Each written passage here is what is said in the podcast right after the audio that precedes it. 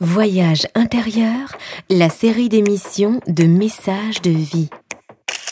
Ah, la radio, quel outil extraordinaire que je préfère à la télé car la télé nous impose des images et des idées, alors que la radio nous rend libres, comme la radio que vous écoutez.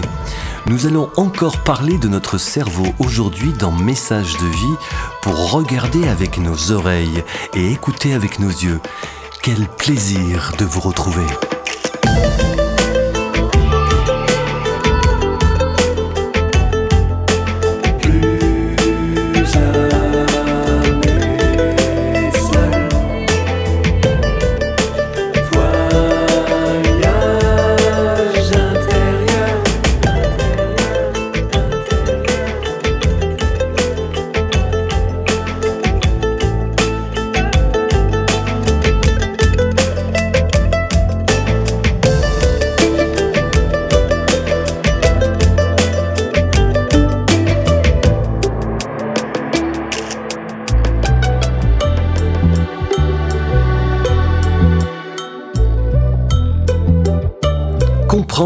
les mécanismes qui animent notre cerveau.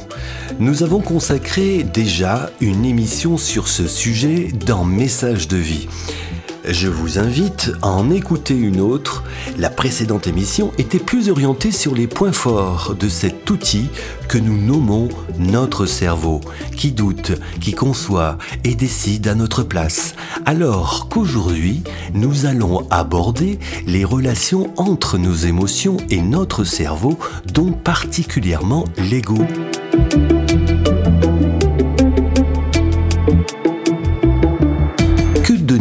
À manger à votre esprit, votre cervelle Comment votre cerveau analyse toutes les émotions provenant de vos croyances ou de vos habitudes?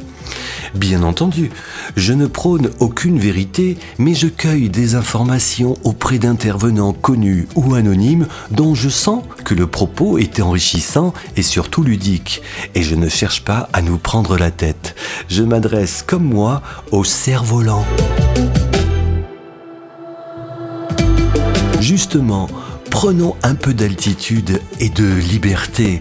On va se transformer en cerf-volant. Gardez bien la bride en main et déroulez le fil de vos pensées en gardant bien le cap, tout en restant libre comme le vent et bien ancré entre la terre et le ciel. Message de vie, doux et tranquille. Le cerveau, il fonctionne comment quand chaque jour je me lève, que j'ai la même idée récurrente qui revient, je m'en rends pas compte. Je continue mon quotidien et euh, j'émets des idées euh, parce que mon cerveau, je ne le sais pas, mais fait partie de moi. On se dit c'est la même personne, donc c'est intégré. Mais là où on ne sait pas, c'est que le cerveau, c'est deux personnes différentes pourrais expliquer qui est moi et qui, qui je suis pas Qui je suis, en fin de compte et qui est le cerveau qui m'accompagne Est-ce que c'est... Il y a des fois où tu es capable de t'entendre penser? Pour moi, j'entends, j'entends des fois mes pensées euh, agiter euh, le bocal. Alors ça, c'est intéressant parce que qui pense et qui écoute? C'est ce qu'on appelle la métacognition c'est cette capacité de s'entendre penser. Alors ça, tout ça, ça se passe dans le néocortex. Le néocortex, c'est le cerveau pensant. Le néocortex, le cerveau, globalement, c'est 100 milliards de neurones. 100 milliards de neurones qui créent des connexions. On n'en utilise que 10%, on dit, je ne sais pas exactement. En tous les cas, on n'en utilise qu'un petit peu. Quand on est adulte, on a déjà fait nos connexions, on a déjà fait nos réseaux et on a l'habitude de penser. Et d'ailleurs, souvent on dit euh, bon, je peux pas me refaire. Je suis comme ça parce que j'ai eu tel événement dans ma vie, telle éducation, telle expérience. Et maintenant, peut-être je suis ronchon. Réellement, tu es devenu ronchon, tu t'es identifié à cette personne ronchon parce que peut-être il y a un événement qui t'est arrivé il y a dix ans qui t'a mis de mauvaise humeur. Mais t'a mis de mauvaise humeur tellement longtemps, tu l'as tellement senti dans ton corps, ton cerveau émotionnel, ton cerveau limbique, te l'a tellement fait sentir chimiquement que maintenant, tu as mauvais caractère. Ah, c'est juste quelques jours, quelques mois peut-être après cet événement qui t'avait mis de mauvaise humeur.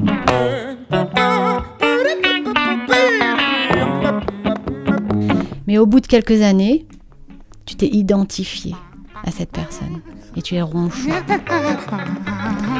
Et c'est très facile pour toi de te lever le matin peut-être et de rentrer dans tes habitudes de pensée de ronchon. Et en fait, on est dans un cercle vicieux très souvent.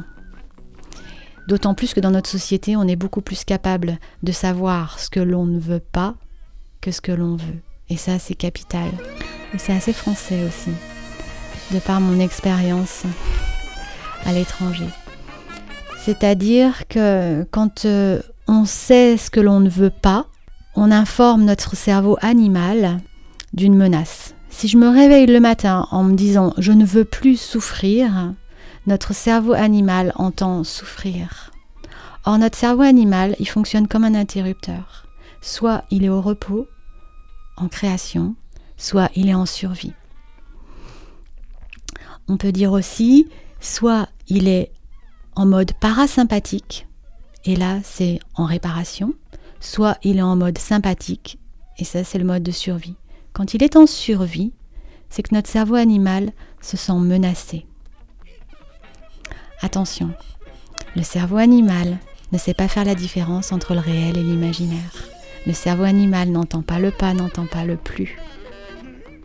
Le cerveau animal n'entend pas le passé, n'entend pas le futur. Il écoute toutes nos pensées. Mais si on se réveille le matin en disant je ne veux plus souffrir, lui croit entendre souffrir. Il n'entend pas je ne veux plus non, il n'entend pas, je ne veux plus. C'est un cerveau animal. Si tu as un chien. Pourquoi le mot souffrir et pas je ne veux plus? Je vais t'expliquer. Si tu as un chien et que ton chien. Bon, il est allé chez le vétérinaire il y a deux ans. Est-ce que tu vas lui dire on ne va pas chez le vétérinaire? Est-ce que. Il y a de fortes possibilités que ton chien il ait peur, hein, d'accord, s'il connaît le mot vétérinaire? On lui dit pas, ça paraît ridicule de dire on ne va pas chez le vétérinaire. On va pas non plus lui dire on est allé chez le vétérinaire il y a deux ans. Ça paraît ridicule de dire ça à un chien. Pourtant, si on dit ça à un chien, il y a de fortes chances qu'il pense qu'on va chez le vétérinaire maintenant. On va pas lui dire non plus on va peut-être aller chez le vétérinaire dans deux ans. Lui, si on lui dit ça, il y a de fortes chances qu'il soit, qu'il ait la queue entre les jambes, qu'il ait la queue entre les jambes et qu'il ait peur. Nous, c'est pareil. On a un cerveau animal en nous, 24 heures sur 24, qui contrôle toute notre physiologie et qui n'entend pas le passé, qui n'entend pas le futur, qui n'entend pas le pas, qui n'entend pas le plus. Et par contre, il écoute toutes nos pensées. Et très souvent, on pense de travers. Étiez-vous aux études ou suiviez-vous des cours de formation? Avez-vous reçu ou recevrez-vous de l'argent? On a un cerveau animal qui est notre meilleur ami. Lui, il écoute toutes nos pensées. La pensée, c'est le langage de l'esprit et l'émotion, c'est le langage du corps. On a tendance à, à être coincé sur nos émotions, sur les langages du corps. Le corps, il est en addiction à nos émotions parce que ça fait des années et des années et des années qu'on passe sur nos autoroutes et que ces autoroutes vont déclencher telle chimie et du coup on est en addiction chimique à telle émotion. Ça veut dire que vraiment au niveau cellulaire, on a, on a beaucoup de récepteurs chimiques à l'adrénaline ou au cortisol. Et le jour où on commence un développement personnel, on se dit tiens, ok, je vais penser positif, je vais penser comme la future moi, et ça y est, je me sens beaucoup mieux. Mon cerveau limbique, au lieu de balancer de l'adrénaline et du cortisol, commence à balancer de la dopamine et de la sérotonine et de l'ocytocine. Et ça y est, je me sens bien. Mais le troisième jour, non, ça va plus. Troisième jour, j'ai le plexus solaire coincé, ou j'ai mal au ventre, ou euh, en fait ça marche pas. En fait, je suis nulle. et en fait c'est pour les autres. N'a pas pensé euh, négatif. Parce que le corps est en addiction. Et parce que le corps a besoin de sa chimie. il se débrouille pour nous faire penser comme l'ancien nous.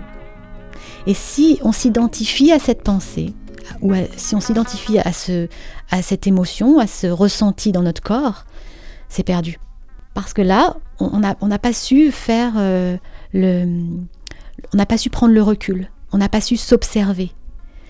Et c'est pour ça que c'est important de répéter. Hein, D'accord là, là, toutes ces informations, elles sont peut-être nouvelles. Si elles sont nouvelles, elles sont à réentendre à réentendre, à se le répéter, que ça ait du sens et qu'à chaque fois qu'on se sent mal dans notre corps, qu'est-ce que c'est? Qu'est-ce que, qu'est-ce que, qu'est-ce que j'ai pensé? Pas forcément s'identifier à notre corps. Là, on fait jouer la métacognition. Et c'est déjà un petit peu gagné. On s'observe dans notre corps. Ah, ça y est. Mais mon corps, là, tu es en addiction. Et là, moi, j'ai décidé de changer. Et ça, ça appartient à l'ancienne moi. Ça, c'est des résidus chimiques. Mais tiens le coup, mon corps, tiens le coup, mes cellules. Parce qu'on est en sevrage. Et si on tient le coup, bientôt, on va être dans un cercle vertueux. À la dopamine, la sérotonine et l'amour de moi. Et c'est comme ça qu'on change. Mais ça demande euh, détermination, ça demande un effort, ça demande une compréhension, ça demande de répétition. C'est pas forcément long. Une habitude, ça se perd en 21 jours, on dit. Message de vie, donné à comprendre. La bombe qui pourrait tout détruire, je ne veux pas m'en soucier. Car toujours le soleil va luire tant que je serai dans tes bras. La bombe qui pourrait tout détruire, ne veux pas m'en soucier. Car toujours le soleil va luire tant que je serai dans tes bras. Bien sûr, il y a eu des coups qui ont failli désunir. Mais toujours ta tendresse, ton sourire sont venus tout arranger. La bombe qui pourrait tout détruire, je ne veux pas m'en préoccuper. Car toujours le soleil va reluire tant que je serai dans tes bras.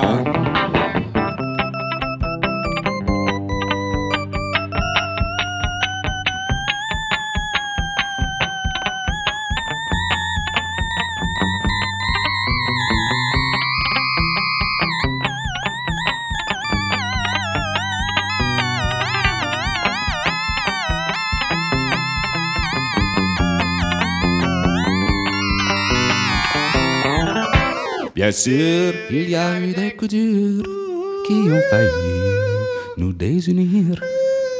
Mais toujours ta tendresse, ton sourire sont venus tout arranger.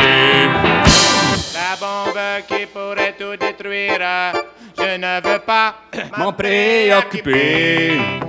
Car toujours le soleil va reluire tant que je serai dans tes bras.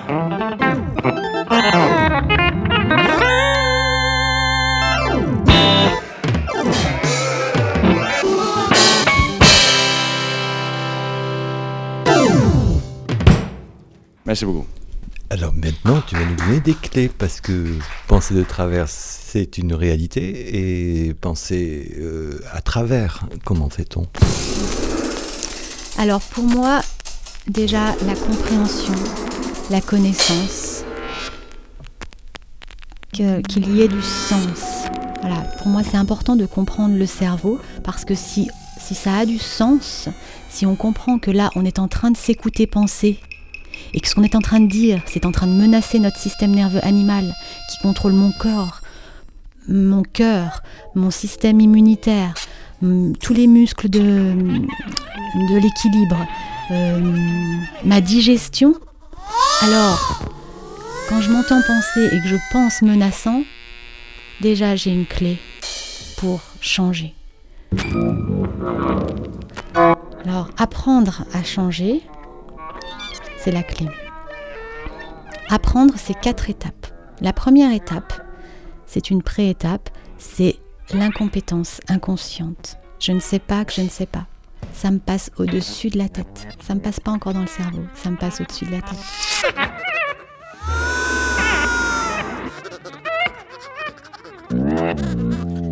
C'est le petit enfant qui ne sait pas, qui ne sait pas lasser ses chaussures. La deuxième étape de l'apprentissage, c'est l'incompétence consciente. Et là, ça, ça me passe dans le néocortex. Ça me passe dans les pensées. C'est je sais que je ne sais pas, le petit enfant qui sait qu'il ne sait pas lasser ses chaussures. Quand il observe, il commence sans doute à penser un jour je saurai lasser mes chaussures. Ça lui passe dans le néocortex et c'est pas anodin, c'est pas rien, c'est énorme. C'est dans cette dans cette période de l'apprentissage qu'il fait les connexions neuronales dont il aura besoin pour expérimenter, pour être dans le faire. La troisième étape de l'apprentissage, c'est la compétence consciente. Je sais que je sais. C'est le petit enfant qui sait qu'il sait lasser ses chaussures, mais c'est dur. Il faut prendre la boucle, tourner autour, passer dans le trou, ça marche pas. Et là, je commence à le sentir dans mon corps, avec mes émotions.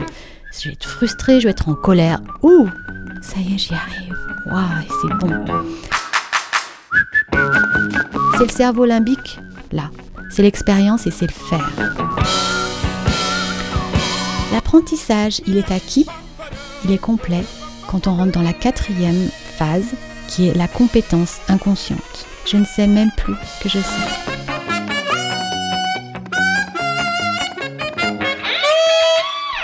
Et enfin, l'être, le cervelet, le cerveau autonome, c'est devenu automatique. Je ne sais même plus que je sais lasser mes chaussures. Je laisse mes chaussures, je m'en rends même pas compte.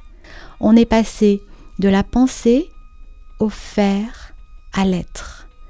Pour être la nouvelle personne, pour créer le changement et être cette nouvelle personne, on doit d'abord passer par la pensée. Penser comme la nouvelle personne. Et là, on aura une chance de l'expérimenter, la nouvelle personne. Parce que si demain je veux juste être différente. Et du coup, je vais faire différemment, je vais manger différemment, je vais lui dire autre chose, je vais lui parler comme ça, ou je vais faire du sport, ou je vais... Voilà. Ça, c'est faire, c'est vouer à l'échec, parce qu'on n'aura pas pris les devants de la pensée. Avant de faire, pensons comme la nouvelle personne que l'on veut être. Ça, l'enfant, il est très doué. L'enfant, quand il rencontre un adulte qui l'inspire, tout de suite derrière, il va jouer qu'il est cette personne. S'il rencontre un berger et qu'il est inspiré par le berger, la minute suivante, dans ses jeux, il va être berger. Et là, il crée des nouvelles connexions. Voyage intérieur, la série d'émissions de messages de vie.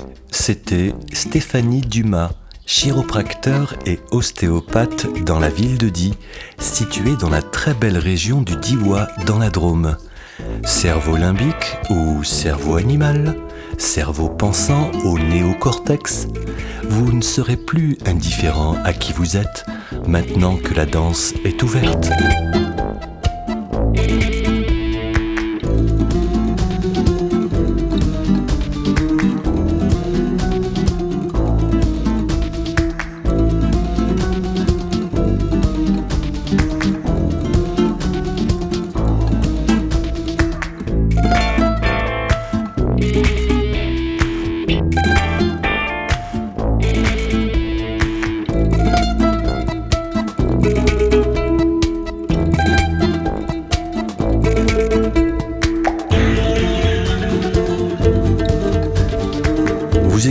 Voyage intérieur, la série d'émissions de messages de vie, MES plus loin sage. Justement, comme c'est toujours plus facile de comprendre que d'intégrer, je vais compliquer la tâche de mon cerveau lent en y intégrant dans le fil de cette émission la bride de l'ego.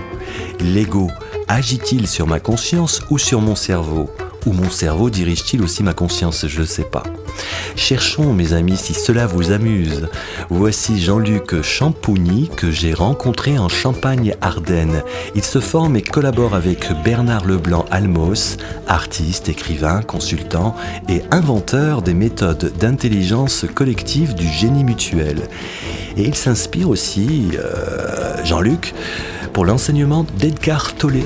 Dont l'ego a la particularité donc de, petit peu d'absorber euh, la conscience. Hein. c'est, quelque chose qui vient, euh, euh, rendre captif cette dimension vaste, dimension innommable dans beaucoup d'enseignements.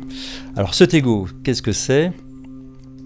De manière assez assez simple. Moi, j'aime bien le comparer à donc une espèce de, de truc euh, que qu'on est avec. Hein. on, arrive équipé de ce de petit programme. Hein. donc j'aime bien le petite image de programme, comme si on arrivait donc dans, le, dans notre système euh, operating system, dans, notre notre euh, ordinateur, on va dire, dans nos équipements quand on arrive dans cette vie, on arrive avec ce petit programme euh, qui au début paraît euh, complètement euh, anodin. Hein, le bébé arrive. on est absolument fasciné par, par bah, cet émerveillement hein, qu'on peut lire dans le regard d'un bébé, qui en général réveille notre propre émerveillement. C'est-à-dire que on rentre très vite en connivence avec le regard ouvert et, merveillant du bébé parce que euh, eh bien, quand il nous regarde, euh, le petit programme Ego n'a pas encore démarré. Et donc, euh, eh bien, il nous regarde sans jugement. Et tu te penches sur le, verso, le verso, le berceau du bébé, le verso peut-être aussi. Et, et là, tu es en face d'un être qui te regarde sans avoir besoin d'aller dans, dans ces bases de données. Il y, a, encore des bases de données relativement vierges. Euh, et, là, toi, tu te sens complètement libéré. Parce que euh, devant toi, cet être te regarde sans te cataloguer, sans te comparer à quoi que ce soit, euh, sans te ramener à son expérience particulière, sans t'enfermer dans une case, grosso modo. Et ça, ça fait du bien. Et c'est le même euh, sentiment d'ouverture que certaines personnes vont euh, retrouver euh, avec leur chien ou avec leur chat. Parce que bien que les animaux aient passé quand même pas mal de temps, ces animaux domestiques ont passé pas mal de temps en, présence des humains, ils ont étonnamment gardé une fraîcheur d'être que finalement on, peut leur envier quand même. Donc ils ne sont pas des égaux à pattes comme les humains. Et quand tu te penses sur le chien et que le chien te regarde, c'est tout frais, euh, il va battre la queue, euh, enfin voilà. Et toi, à l'intérieur de toi, tu sens que ça te libère de quelque chose. On pourrait même dire que le fait que le chien n'a pas d'ego en te regardant, euh, pendant quelques instants, il va te libérer de ton propre ego. Alors, donc voilà, donc nous on arrive, en apparence tout va bien quand on, quand on arrive sur cette planète, et à un moment donné, ce petit programme, ce petit programme ego.exe, je l'appelle comme ça, euh, va démarrer. Et alors, euh, c'est là où les choses en général se compliquent. C'est que ce petit programme va chercher à euh, te créer une identité. Et comme bah, c'est un petit programme qui, voilà, qui, travaille uniquement dans, le champ du mental, et que le mental n'est pas capable de, comment dire, de comprendre cette dimension spacieuse, euh, euh, divine, euh, infinie de l'être. Hein. On pourrait dire le mental ne peut pas comprendre l'être. Pourquoi? Parce que le mental s'occupe des objets. Son boulot, lui, finalement, c'est un outil qui nous permet, quand on est incarné, qui nous permet bah, de, gérer les objets. Donc le mental, lui, il va voir la table, il va voir le corps physique, il va voir les idées, des concepts. Il peut voir éventuellement les émotions. Voilà, il va voir ce qu'on appelle la forme. Mais alors, si tu commences à parler au mental de choses qui dépassent la forme, qui transcendent la forme, euh, là, il commence, à être, euh, il commence à être paumé. Donc l'ego, lui, fonctionne au niveau du mental. Il utilise la capacité du mental à voir euh, l'objet, à discerner, à comparer. voilà, moi je suis chauve, toi t'es pas chauve. et donc voilà, il compare. C'est un super outil à comparer. Le mental est un super outil à focaliser la conscience, donc je suis capable de voir très précisément euh, cette lampe, cette table, je suis capable de faire la différence, et le mental est un outil donc de création, me permet de créer dans cette dimension matérielle. Le, hic, c'est qu'il euh, y a ce petit, programme, le petit programme ego.exe qui va utiliser donc le, le microprocesseur, grosso modo, et qui va l'utiliser pour se créer une identité, mais une identité au niveau des choses. Donc. Et donc, euh, le petit enfant qui grandit va se, va se croire un objet. D'autant plus que euh, bah, souvent dans son conditionnement culturel, l'éducation, etc., on, se sera comporté avec lui finalement comme si c'était, alors je suis un peu, un peu direct, mais euh, comme si c'était une chose, au sens où euh, voilà, il est, euh, il est un corps physique, il est des émotions, il est des pensées. Et très vite, surtout dans notre culture, on va développer euh, l'attitude. on va développer l'attitude de se considérer finalement uniquement comme une forme. on a perdu ce souvenir de nos, origines, on va dire, vastes. on a perdu le souvenir de nos origines divines, et euh, on se considère comme des objets. Euh, au sens large du terme, c'est-à-dire que on va mettre dans objet donc le corps, les émotions et les pensées. Donc on se considère comme un ensemble de formes et on emballe ça dans, un paquet. Et le petit flot qu'on va mettre autour du paquet, c'est le prénom. D'accord Donc quand tu grandis, euh, voilà, tu vas t'appeler euh, Richard et euh, petit à petit, le programme ego.exe va prendre ah oui d'accord Richard, Richard c'est moi. Et dans le nom Richard, il va remplir dans le comme un paquet, il va remplir le paquet avec ah oui donc voilà, il y a un corps physique, il ressemble à ça, c'est plutôt bien, c'est plutôt mal. Euh, j'ai un comportement, typiquement, je me comporte comme ça. Euh, ah oui, ça marche quand je me mets en colère, ou alors, euh, voilà, j'ai des bénéfices. Donc, il va essayer de comprendre comment ça marche, le, petit paquet Richard. Et puis ensuite, il va s'identifier, donc, hein, l'ego va, quelque part, en permanence, faire croire à la conscience qu'elle est ce paquet-là avec, ce, avec ce petit, cette étiquette dessus et euh, euh, avec une très grande identification aux, pensées. Hein, donc tout ça, finalement, l'ego va créer des concepts avec lesquels il va s'identifier. Et tout ça, ce ne sont que des formes, finalement, ce sont que des objets. Le problème, une fois que tu te crois un objet, hein, si on résume finalement, tu te crois un objet, euh, c'est que d'une part, le problème, c'est que tu as inventé la mort, puisque chaque objet, chaque forme est destiné à un jour à disparaître. Et puis, euh, tu développes un sens de séparation par rapport au monde, d'accord? Tu crées une frontière euh, physique, une frontière conceptuelle, en disant ça c'est ça c'est moi et le reste c'est pas moi. Et très vite, tu rentres dans un rapport où tu dois te protéger, hein, parce que tu vas te sentir menacé par le monde tu dois euh, t'affirmer en permanence. Et euh, pour résister, enfin pour combattre l'érosion naturelle des choses et des formes, tu vas avoir envie toujours de, de te perfectionner, de, de, de grandir, de, d'étendre. D'accord? Euh, et c'est là où ça commence à, donc, entre guillemets, à faire mal, au sens même propre du terme, puisque euh, euh, l'ego, en inventant, en créant ce mécanisme d'identification à la forme, invente donc la mort et invente la souffrance. voilà, alors si on part de la souffrance, l'ego a son donc je, vois l'ego comme un comme un, comme, c'est dynamique. C'est-à-dire que c'est un mouvement d'identification en permanence l'ego capte la conscience vaste et infinie que nous sommes et lui fait croire qu'il est ça quelque chose. Donc c'est dynamique. C'est-à-dire que l'ego finalement se, réinvente à chaque fois. Euh, ça pourrait être une définition de la réincarnation au sens vraiment le plus simple du terme, à chaque instant, euh, avec ce mécanisme d'ego, avec ce petit programme que je porte en moi, je me réincarne à chaque instant dans une forme. C'est-à-dire que je crois, par exemple, que je suis Jean-Luc.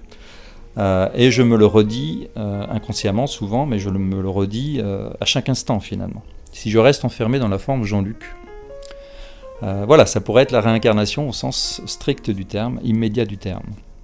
Et le concept de corps de souffrance, c'est finalement un agglomérat d'énergie euh, toxique euh, que chacun d'entre nous porte à sa manière dans le corps.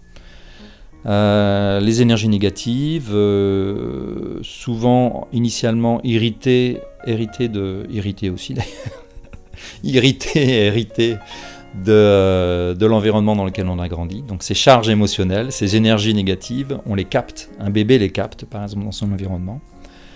Euh, il y a un corps de souffrance individuel, il y a des corps de souffrance euh, familiaux, il y a des corps de souffrance tribaux. Chaque tribu, chaque groupe euh, peut développer un corps de souffrance collectif. Il y a des corps de souffrance nationaux, et il y, a les corps, il y, a le corps de souffrance planétaire, qui est on pourrait dire, euh, l'ensemble de la souffrance humaine. Et chaque personne qui arrive sur cette belle planète hérite finalement d'une part du corps de souffrance humain.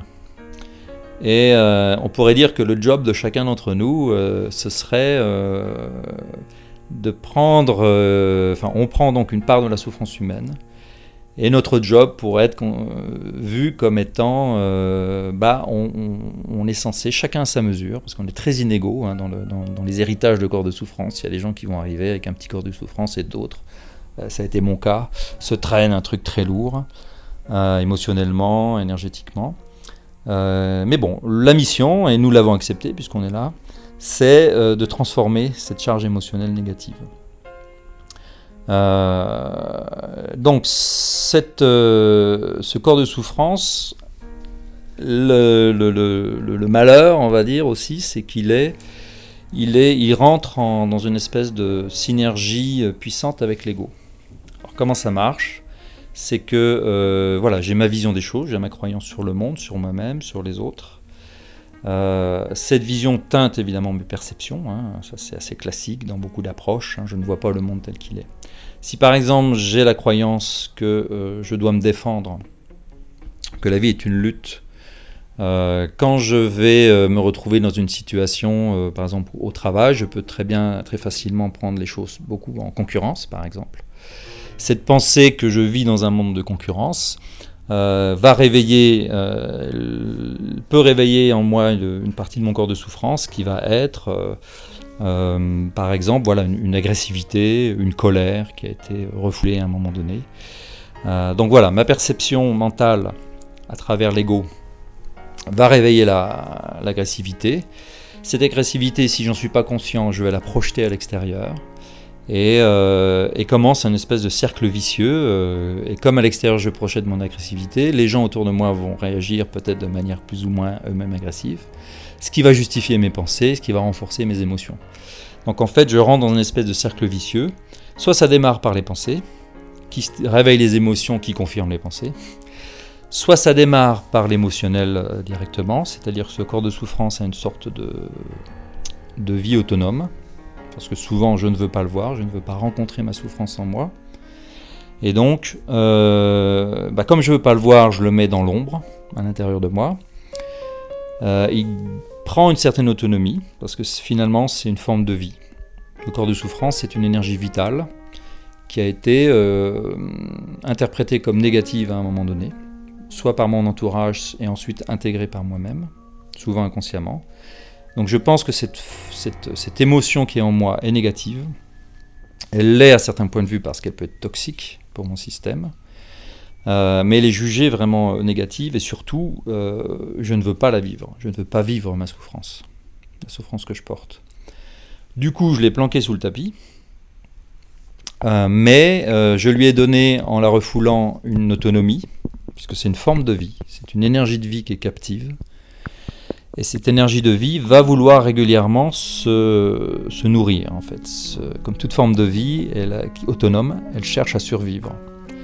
Et pour survivre, elle va se, elle va se réveiller et euh, elle va se nourrir de ma conscience.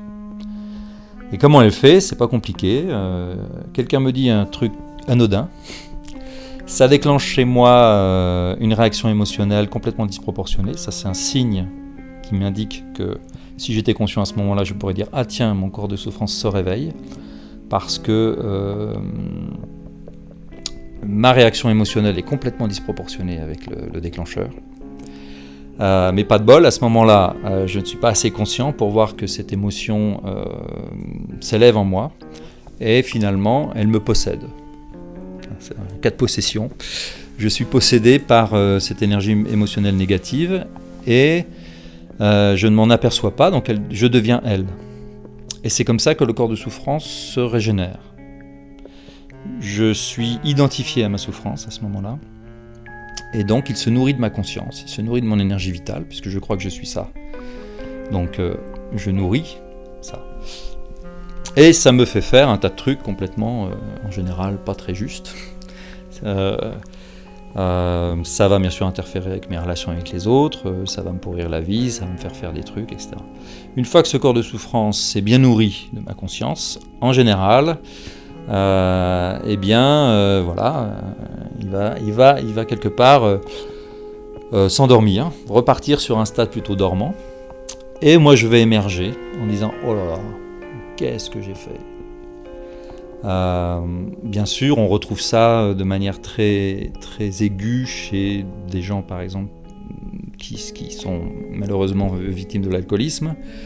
Voilà, en général, ils vont, ils vont boire, euh, ça réduit leur, leur seuil de, de, conscience, quelque part, l'alcool, et à ce moment-là, le corps de souffrance prend le, prend le dessus. Ou les gens qui sont violents, voilà, mais on a tous notre part de corps de souffrance, chez certaines personnes, ça peut être très très aigu. Et après, une fois que le drame est, passé, euh, mais on est tous un peu comme ça, on va jurer, on va se jurer que jamais euh, on recommencera, quoi, jamais euh, jusqu'à la prochaine émergence du corps de souffrance. Donc voilà, ces deux, ces deux mécanismes finalement sont finalement fonctionnent sur le même principe, grosso modo. dans un cas, je suis plutôt identifié à mes pensées, ça c'est l'ego. Et dans l'autre cas, je suis identifié à mes émotions. Et les deux fonctionnent dans une espèce de, rapport euh, de synergie, euh, si bien que euh, et vont se renforcer donc l'un l'autre. Message de vie donné à comprendre.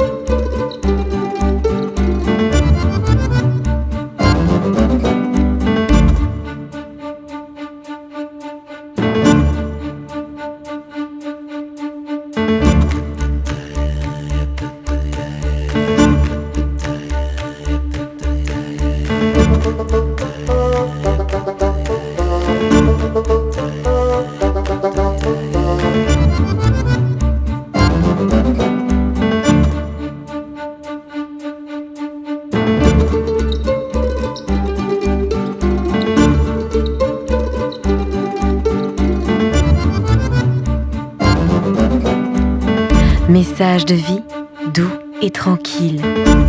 Message de vie donné à comprendre. Non, mais qu'est-ce qu'on peut faire à chaque. L'ego, il sert à quoi L'ego, à la base, il est là pour euh, te défendre euh, Alors, pour réagir. oui, oui. Après, il y a une nuance. Alors bon, là, on en a une demi-heure. Non, parce que, non, mais ce que je veux dire, parce qu'après, euh, l'ego, on dit oui, mais c'est ton ego, on s'identifie comme pas non plus. C'est pas, c'est pas un ennemi. Non, c'est pas un ennemi. C'est un truc dans lequel tu, tu- tu- ta conscience s'est enfermée, tout simplement. C'est Mm. vraiment l'image, si on aime bien les images, c'est l'image de la, de la lampe du génie. Mais il sert à quoi? Alors, il sert à Une quoi? fois que l'enfant. Il... Alors, il faut faire la distinction entre ego et personnalité. Mm. Personnalité, c'est la couleur que tu as, le caractère que tu as, et ça, c'est très bien. Il nous faut une forme pour vivre dans cette, euh, dans cette dimension terrestre et matérielle. Mm. On a chacun notre allure physique, euh, nos émotions euh, fondamentales. Il n'y a rien de mauvais avec les émotions non plus. hein. Mm. Euh, rien de mauvais avec les pensées non plus. Mm. Euh, là où l'ego est gênant, c'est que il te fait croire que tu n'es que ça. À partir du moment où tu commences à t'ouvrir à la possibilité que tu es bien plus vaste que ça, euh, donc pour moi l'ego, c'est pour ça que j'aime bien l'idée du programme ou l'idée que c'est dynamique, c'est-à-dire que l'ego, c'est un mouvement qui va faire croire à la conscience vaste et infinie que tu es, que tu n'es que cette personnalité-là. Mais la personnalité en soi, on en a besoin pour interagir. On a besoin de. Et c'est au moment où tu te libères de, de, de l'ego, c'est-à-dire que tu, tu- tu prends conscience que tu n'es pas que cette personnalité-là, que ce corps physique-là, c'est à ce moment-là que tu peux honorer pleinement ta personnalité et ta forme. C'est-à-dire qu'au lieu de devenir un truc qui t'enferme, ça va devenir un- une opportunité de création unique. Parce que la personnalité, tes talents, tes émotions, au sens le jaillissement de la vie en toi, de l'énergie vitale en toi, vont être réalignés avec une dimension euh, divine, et à ce moment-là, vont, être au service de la création. Et on rejoint l'idée euh, qu'on a dans le judaïsme, par exemple, que, euh, que l'homme euh, parfait la création. Hein, C'est-à-dire que l'homme est une sorte de joyau, une fois qu'il est réalisé, une fois qu'il a réalisé sa dimension divine, c'est-à-dire qu'une fois qu'il a, en tant qu'être terrestre, il a réinvité Dieu en lui, à ce moment-là, il devient créateur, il devient co-créateur. Et avec quoi il crée? Avec sa personnalité.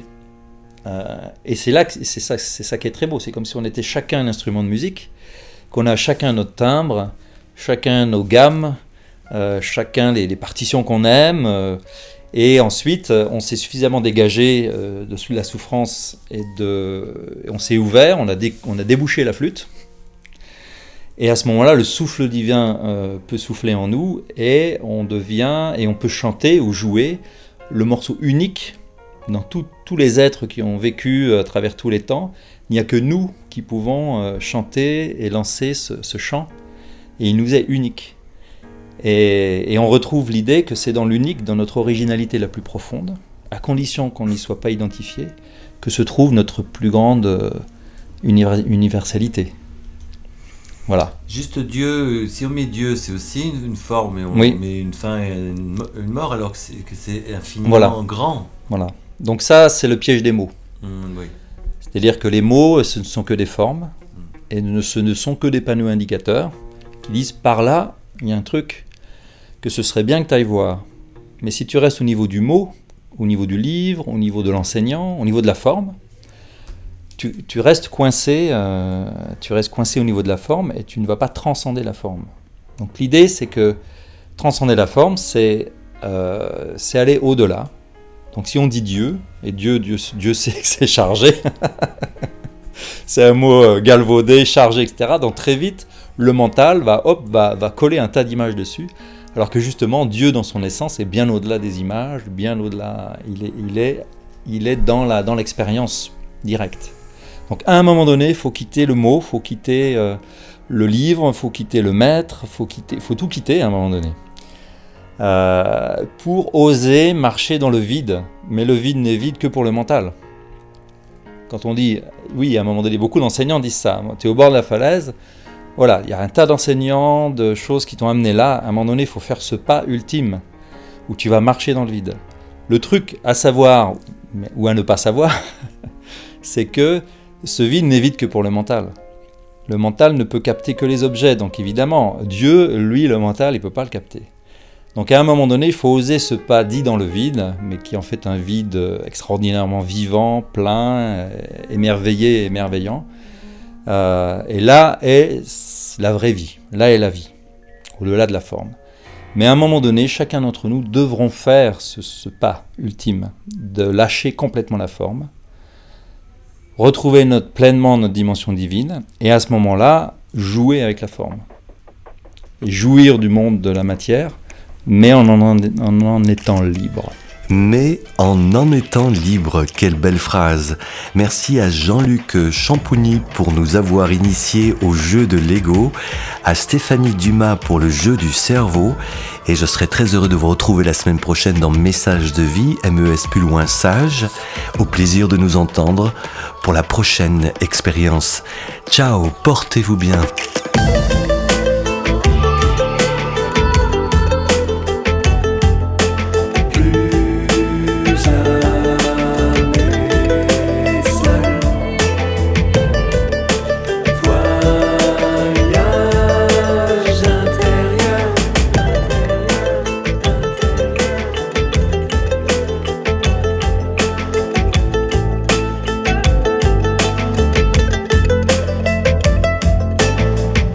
Message de vie, une émission produite par Richard Federman. Entendre un monde qui nous entoure.